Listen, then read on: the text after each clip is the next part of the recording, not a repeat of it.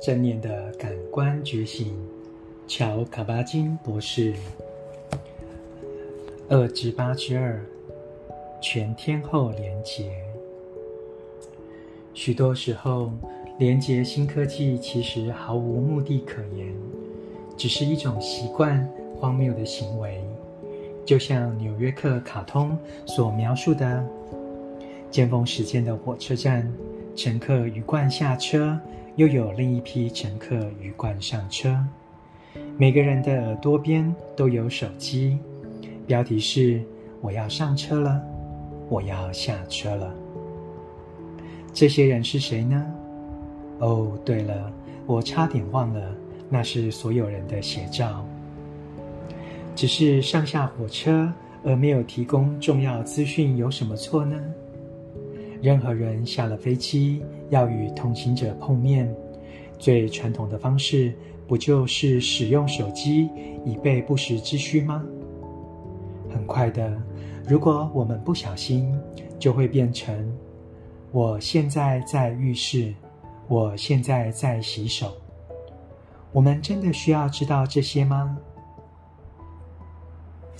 如果我们告诉自己这是对自身经验的正念提醒，那么对于培养此刻展开具体经验之觉察是很有用的。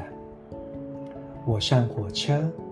而且知道我上了火车，我下火车，而且知道我下了火车。我去浴室，而且知道我去浴室。我感觉水在我的手上，而且知道水在我的手上。我理解到水从哪里来，以及水的珍贵。这就是具体的觉醒。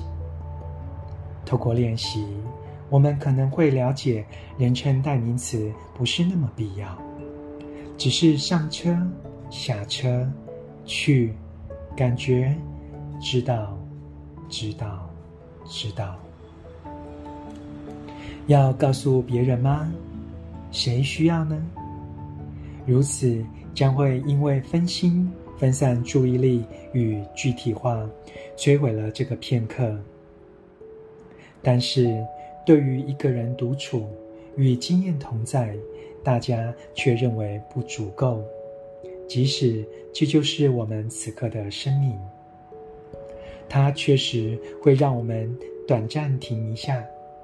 或许我们需要的正是停下来，去了解我们与身体、呼吸、纯粹相似物、非数位化的自然界，此刻。以及真正的自己之间的连结。朗读正念的感官觉醒。